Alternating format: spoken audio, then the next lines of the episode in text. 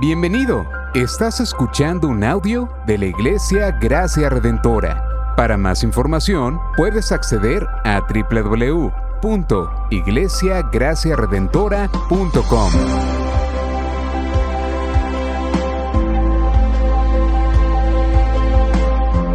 En la exposición de la palabra, el pastor Xavier Torrado.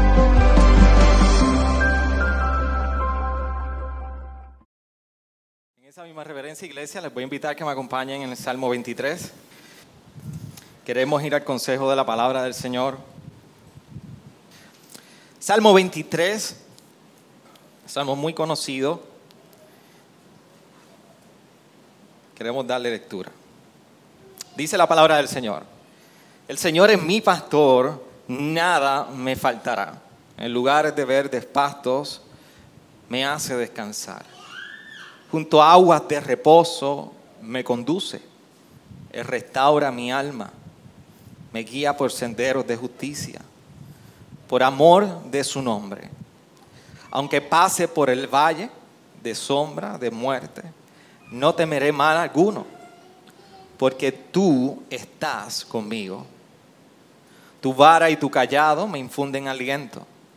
Tú preparas mesa delante de mí en presencia de mis enemigos. Has ungido mi cabeza con aceite. Mi copa está rebosando. Ciertamente el bien y la misericordia me seguirán todos los días de mi vida. Y en la casa del Señor moraré por largos días. Señor, gracias por la hermosa oportunidad que tú nos concedes en esta mañana de acercarnos a tus escrituras, ser confrontados, ser alentados, animados y degustar del alimento espiritual que tanto nuestra alma necesita. Permite que mientras recorremos este salmo que tan conocido es para cada uno de nosotros, tu verdad, tu única y poderosa verdad, obra en nosotros por medio del poder de tu palabra y de tu Espíritu Santo. Te rogamos, Señor, que en nuestra ceguera y en nuestro pecado, tú nos reveles lo hermoso de la verdad de tu palabra para cada uno de nosotros. Tú confrontes nuestro carácter, tú alientes al desanimado y tú convenzas al perdido. Señor, gracias por tu palabra. Es lo único que puede transformar el corazón del hombre en uno de piedra a uno de carne. Precisamente ese es el poder de tu evangelio. Y hoy, Señor, nos exponemos delante de ti, descansando en esa obra soberana que solamente tú puedes hacer en nosotros. En tu nombre oramos. Amén. Amén. Se puede sentar, iglesia.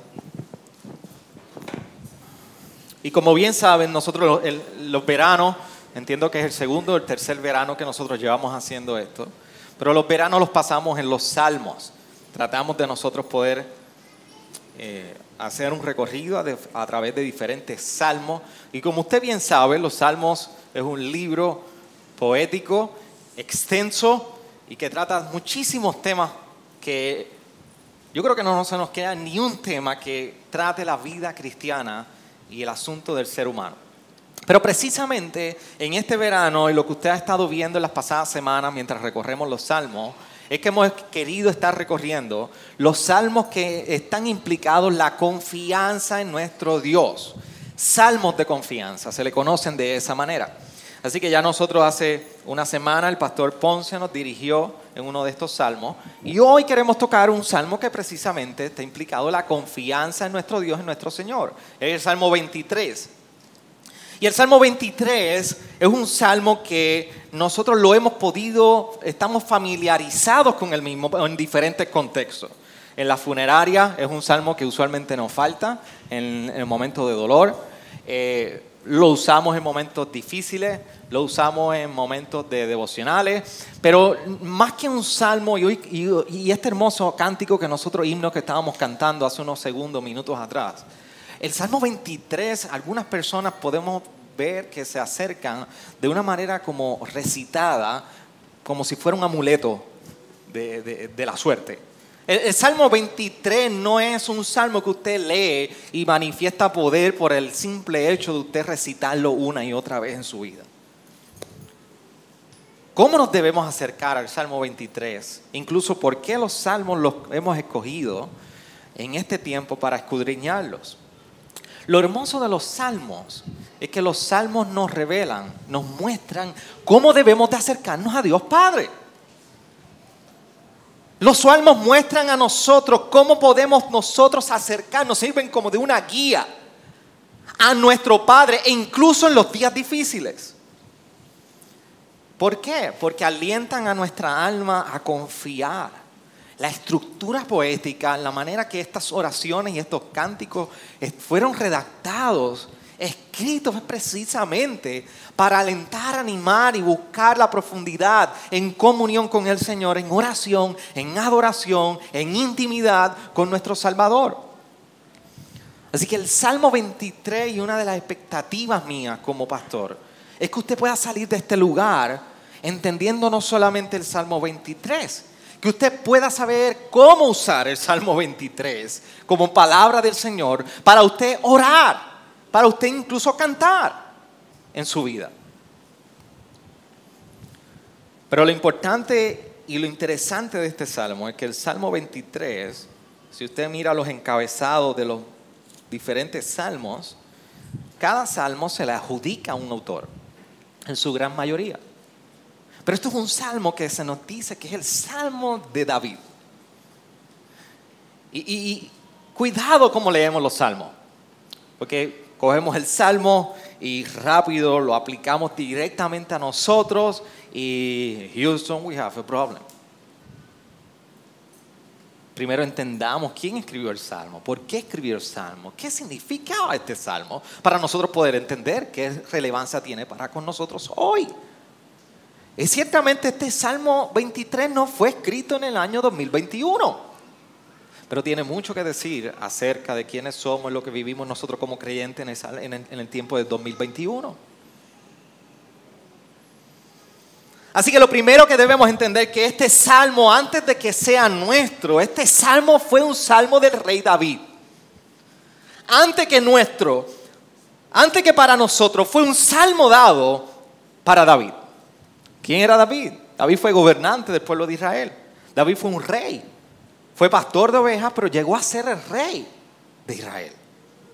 Por eso cuando miramos el Salmo 23, y a veces vemos y estamos muy familiarizados con la imagen del pastor, pero la imagen del pastor no es la única imagen que describe el Salmo 23. Y déjeme decirle, el Salmo 23 del verso 1 al verso 6 no habla del pastor completamente. Hay dos escenarios, hay dos imágenes que se habla acerca de Dios. Y en palabras resumidas, el Salmo 23 sí nos estimula y nos recuerda el cuidado que tiene Dios para con nosotros. Pero la imagen que se presenta no es exclusivamente la del, la del pastor. Hay dos imágenes y es que se nos presenta al Dios, al Señor, como pastor. Eso es lo primero. Pero lo segundo es que nos muestra a partir del verso 5 al Señor como anfitrión.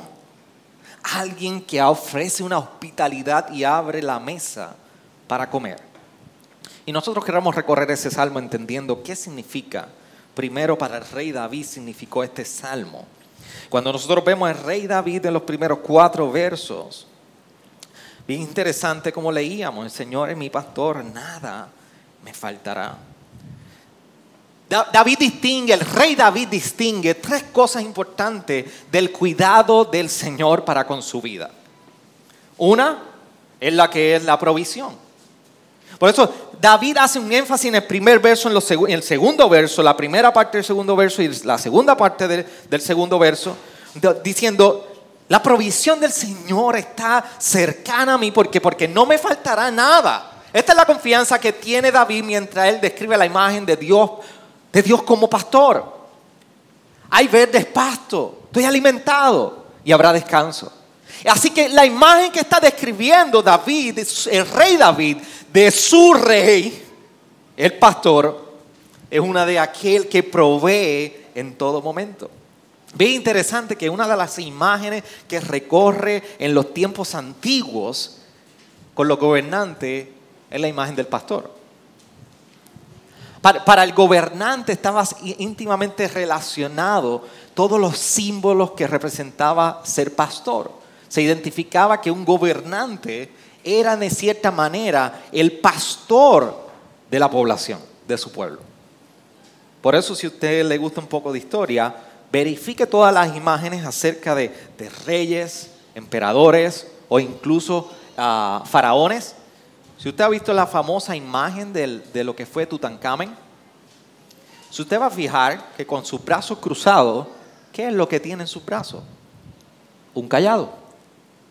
La imagen de gobernanza es una imagen que estaba íntimamente relacionada con el pastoreo del pueblo. Y aquí tenemos a un rey que precisamente fue pastor y que le está hablando a su rey y está describiendo a su rey como pastor en su vida. Este es David. Así que lo primero que enfatiza es la provisión del pastor. Lo segundo es el cuidado de su Señor como pastor trayendo cuidado sobre él. Por eso el verso 3 es clave para entender cómo describe y resalta el cuidado del Señor como pastor diciendo, restaura mi alma. Trae guianza y la guianza que trae dice que en justicia y en amor. Y el verso 3 clave y vamos a tocar un poquito más adelante sobre ello, por amor a su nombre. Y, y, es un asunto que va reafirmando el pacto que Dios ha prometido y prometió con David y con su pueblo de cuidarlo. David estaba seguro que no importaba la circunstancia dentro de todos los salmos que escribió con lamento y pensando que incluso diciendo, ¿dónde estás tú, Dios? David sabía que había una herencia para con él. David sabía que el buen pastor, su pastor, tenía una herencia para con él. Pero la tercera descripción acerca del Señor como pastor es sobre la protección. Hay provisión, hay cuidado y hay protección. David está resaltando esta imagen del Señor como pastor. Y en la protección nosotros la vemos precisamente en ese verso 4, cuando se nos habla del, famoso valle de sombra de muerte. Y, y, la imagen que se está utilizando, que utiliza David en su original, particularmente este verso 4, no es una imagen literal de un valle de sombra. Acuérdense, nosotros estamos ante, ante un libro y un pasaje, pasaje de Salmo 23, que tiene una estructura poética. Así que cuando usted lee un poema, usted no puede leer el poema literalmente. Usted sabe que el poema tiene unas imágenes que apuntan a una verdad o a una realidad para describir. Y una de las figuras del lenguaje es la hipérbole. Así que si usted no se acuerda lo que es una hipérbole, usted tuvo que haber tomado eso en cuarto año, al menos intermedia. Hipérbola es una, una, imagen figurativa de, de exageración. Se exagera algo. Así que David está utilizando una hipérbole para señalarnos el cuidado del Señor como buen pastor en momentos como de un valle y el lenguaje original apunta a que un valle sumamente oscuro esa es la imagen que David quiere resaltar en cuanto al cuidado del Señor como pastor. Por eso si usted tiene alguna Biblia y le gusta explorar diferentes versiones, la nueva traducción viviente, que es una Biblia un poco más parafraseada, dice el valle más oscuro. David es capaz de poder resaltar el cuidado de su Señor como pastor en el tiempo y en el valle de mayor oscuridad de su vida. ¿Cómo? Lo describe con una vara y con un callado. La vara para protección y el callado para dirección. Y no, es nada nuevo saber que, que precisamente los pastores utilizaban la vara en ocasiones para reprender a sus ovejas o incluso poder defenderse con cualquier bestia que venía a atacar o incluso contra ladrones. Así que la varita que ustedes usaron para usted para reprender y enseñarle no, no es la misma que usaba el pastor. Pero tenía el objetivo de, traer dolor. Y el callado, el callado, luego de un día tan fuerte de estar eh, pastando y dirigiendo al rebaño, el pastor lo usaba como de apoyo mientras caminaba, pero a la misma vez traía dirección sobre las ovejas. Podía extender y aquella ovejita que estaba alejándose del rebaño o iba para, para fuera del rebaño, pues ahí la traía de nuevo. Así que por eso siempre la imagen de, de la vara y el callado no hace mucho sentido que David la haya resaltado cuanto al cuidado del pastor, el Señor como pastor en el tiempo de valle de sombra. Es un tiempo de, de profundidad, de sequedad, pero allí el buen pastor está cuidando, velando y dando dirección aún en el tiempo más difícil para David. Pero lo más interesante de todo esto que estamos viendo en estos primeros cuatro versos es lo que David resalta en el verso 3 cuando dice que por amor a su nombre. Y yo le mencionaba que, que David resalta acerca de su Señor como pastor, la reafirmación del pacto que Dios había prometido que estaría con su pueblo y con David. Siempre. Así que esta expresión por amor a su nombre es una reafirmación precisamente y, una, y resalta el carácter del buen pastor. El Señor como pastor resalta en esta imagen del verso 3 de una manera que refirma, confirma, revela el carácter y la naturaleza de Dios. Uno que trae provisión, uno que trae cuidado, uno que, que provee y protege. Pero esta es la primera parte del Salmo 23 en una imagen como el Señor como pastor. Pero la segunda parte, el verso 5 y 6, nosotros vemos al Señor como un anfitrión, alguien que está recibiendo y está brindando hospitalidad. Por eso es que vemos que entonces hay una gracia de este Señor sobre el rey David.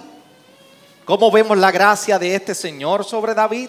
La vemos precisamente en un banquete de celebración.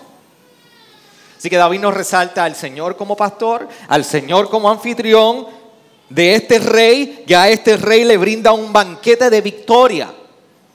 Este es el banquete que nosotros estamos viendo que David está experimentando, describe acerca de su Señor como anfitrión, anfitrión, anfitrión. Me traba la lengua. Es un banquete de victoria. Es un banquete de victoria donde aún los enemigos son testigos, pero aún los enemigos no son capaces de detener el cuidado de este Señor sobre su rey. Usted quizás no lo puede entender porque la tradición de este individualismo en nuestro occidente nos ha llevado al tiempo de que ya eso, yo no sé cuántos ustedes se recuerdan los que se criaron en barrio. Ah, ok. A ver. Sí, porque ahora todo el mundo quiere ser de la losa, pero los de barrio.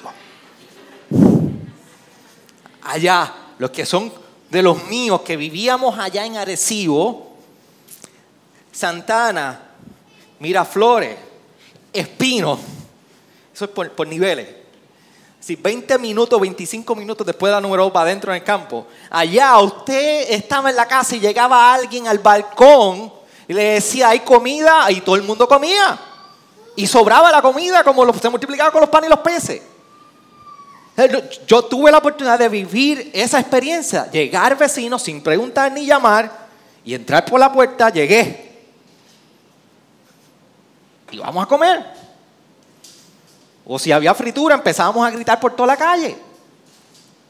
Mi mamá tenía una tía que ella hacía fritura e invitaba a medio mundo y eso salía al balcón y a gritar a el capurria y llegaban los vecinos como hormigas. Pero la hospitalidad en el ser humano siempre ha sido algo importante, pero en estos tiempos antiguos, la hospitalidad significa que había una intimidad y una comunión, y era algo serio. La hospitalidad estaba ligada precisamente a un pacto entre nosotros. Y después otro tema de una teología bíblica completamente que representaba en el Antiguo Testamento. Pero en todo momento vemos incluso la reafirmación de un pacto, de una relación, una comunión con comida. Por eso nos hace mucho sentido que el mismo Jesús, la noche antes, partió el pan y le dio vino. Por eso la iglesia sigue haciendo esa ordenanza. Somos recordados de la comunión íntima con nuestro Padre por Jesús. La hospitalidad en estos tiempos era algo sumamente serio. Así que la imagen que nos presenta David de este Señor como anfitrión, anfitrión representa la imagen de comunión de este rey con su Señor. Y parte de esa afirmación es precisamente el pacto que Dios había realizado. Un pacto que aún los mismos enemigos no serían capaces de interrumpir. Te sientas conmigo a mi mesa y aún los enemigos no podrán detener porque es un banquete de victoria y comunión íntima conmigo. Lo sienta a la mesa y el ungimiento, el, el ungir, ungimiento, si es una palabra, cómprela así.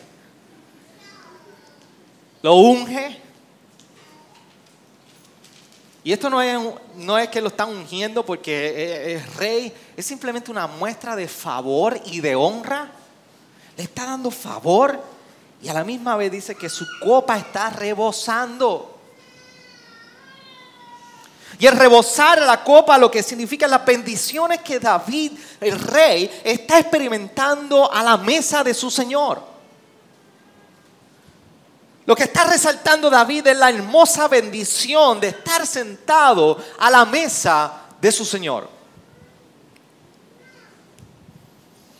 Pero por último, en el verso 6 nos recuerda y dice, ciertamente el bien y la misericordia me seguirán todos los días de mi vida y en la casa del Señor moraré por largos días.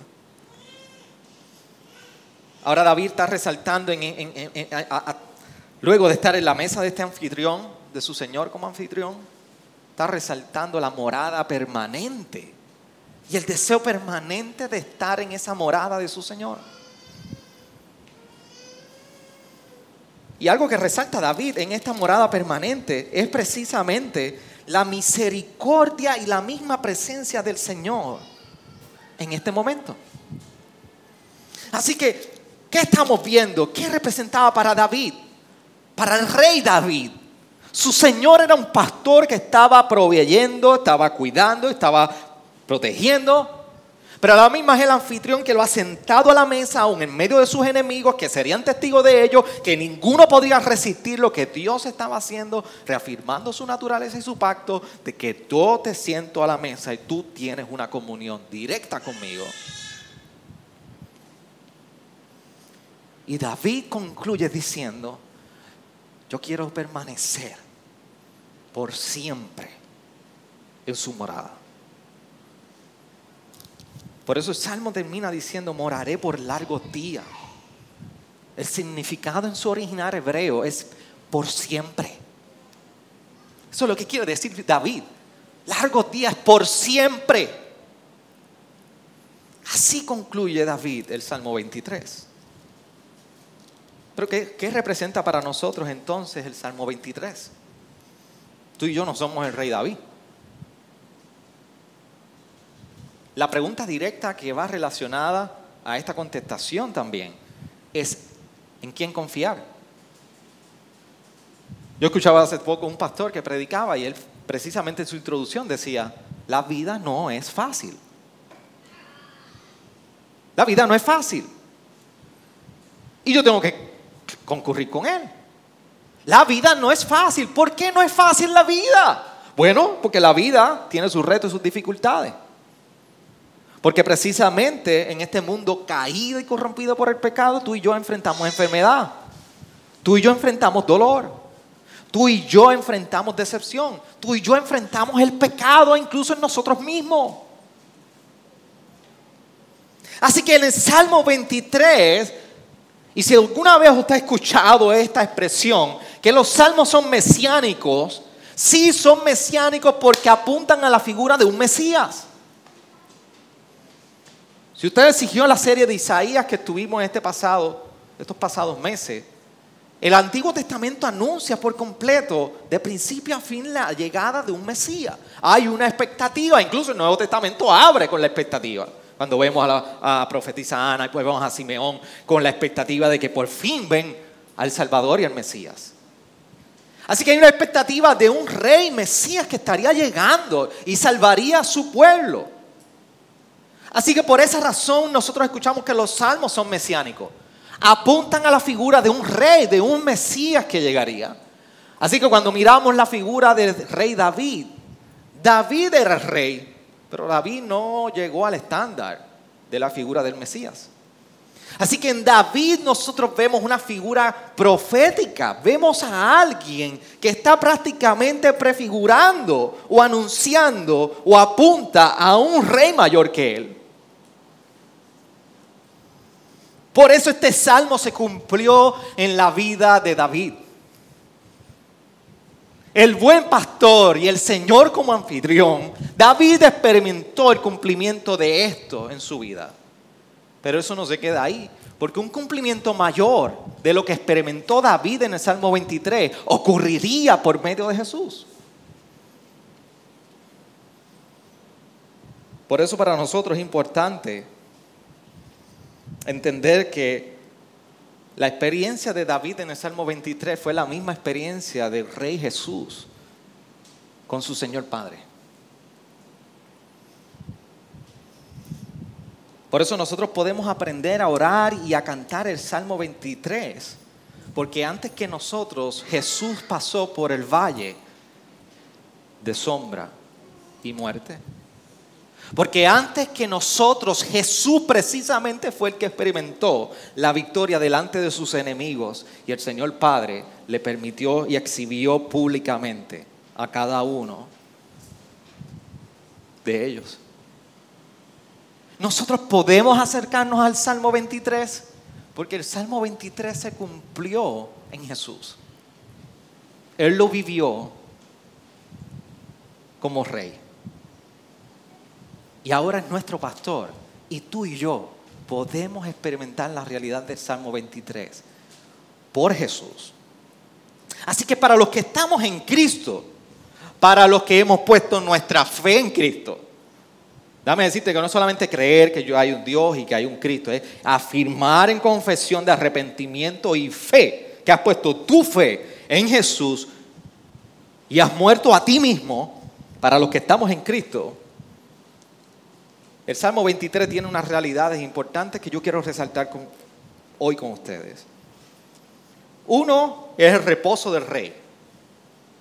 Esto significa que hay una esperanza eterna. Ahora el rey, como pastor de nuestra vida, nos guía en reposo, a aguas de reposo. Y déjeme decirle que esto no, el Salmo 23 no se, no se trata para aquellos que estamos en Cristo de una satisfacción individual donde yo voy y las aguas de reposo y ver despasto es la satisfacción personal de mis sueños, de mi carro, de mi casa, de mi provisión en esa dirección. Es la promesa de que no me faltará nada. Y es la hermosa promesa de que podemos deleitarnos todos juntos como rebaño en lo que Dios ha estado preparando y separando para con nosotros. Por eso cuando nosotros nos acercamos a la palabra y veo que vemos que en Hebreos 3, capítulo 3 y Hebreos capítulo 4 se nos habla de Jesús. La imagen que nos presenta el autor de Hebreos es el reposo eterno que encontraremos un día en Jesús. Así que la salvación en Jesús como nuestro rey y buen pastor trae reposo presente a nosotros. Porque nuestra alma que ha estado perdida por el pecado encuentra reposo en salvación. Pero la hermosa promesa del futuro del buen pastor para con nosotros es que nos lleva de camino a un reposo eterno en las mansiones celestiales con Él. Así que hay un reposo eterno que el Rey ha prometido para nosotros como pastor de nuestras vidas. Lo segundo es que en el valle oscuro nosotros podemos ser recordados y alentados de que hay un cuidado presente en nosotros. Jesús fue a lo profundo del valle de sombra y de muerte. Pero sabemos que aún en ese valle de sombra y oscuro, su Padre celestial caminó este valle con él. Y precisamente porque Jesús caminó este valle de sombra y de muerte, Él nos puede decir, como decía en Juan 10, 11, yo soy el buen pastor que da su vida por las ovejas. Él puede decirnos eso a nosotros. Porque precisamente pasó el valle de muerte, de sombra y de muerte primero que nosotros. Y lo tercero es la morada en la casa del Señor. Nosotros vemos la figura de David como rey anhelando poder morar eternamente con su Señor en su casa. Y déme decirle que el único que ha podido heredar esta morada eterna como rey y en quien se ha cumplido esto es en el rey Jesús. Es Jesús en quien se ha prometido que está la diestra de Dios Padre, la morada eterna en su casa con su Padre. Por eso Juan nos recuerda que es precisamente en Jesús quien tú y yo tenemos acceso a esta morada permanente en nuestro Dios Padre y con nuestro pastor. Cuando dice en primera de Juan 1:3, lo que hemos visto y oído os proclamamos. También a vosotros, para que también vosotros tengáis comunión con nosotros.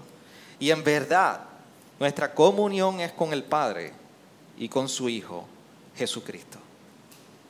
Miren qué hermoso la figura de comunión que nosotros se nos describe, que describe Juan, que tenemos con Dios Padre y con Jesucristo. Se, nos ha garantizado en los méritos de Jesucristo y por su obra que nosotros tenemos un acceso a una morada eterna y a una morada permanente de Dios en nosotros.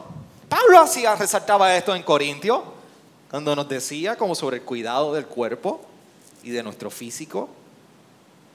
¿Acaso no sabéis que sois el templo del Espíritu Santo?